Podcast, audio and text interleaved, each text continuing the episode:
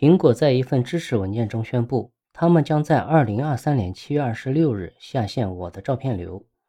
这项服务已经提供了十多年，允许用户通过互联网在苹果设备上同步他们的照片。这项图片同步服务最初被称为照片流，是在二零一一年苹果全球开发者大会期间宣布的。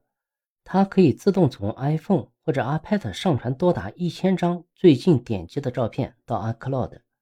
上传的媒体在云端停留长达三十天，并自动下载到使用同一个苹果 ID 的其他设备上，包括 Mac 或者是 Windows PC。同样，当年在 Mac 上导入 iPhoto 应用的新图片也会被上传到云端，并在不同的设备间进行同步。最终，在上传所有的照片。视频以及对媒体进行编辑的 iCloud 照片到来后，我们的照片流的工作变得多余了。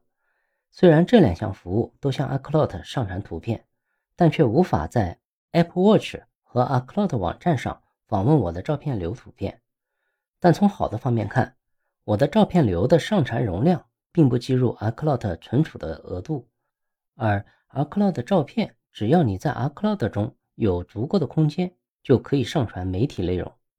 在 iPhone 或者是 iPad 上，可以通过进入照片相册，将我的照片流图片保存到资料库，点击我的照片流，然后选择所需的照片，并点击分享按钮保存图像。如果你的 Apple ID 是最近几年创建的，你可能在你的设备上看不到我的照片流选项。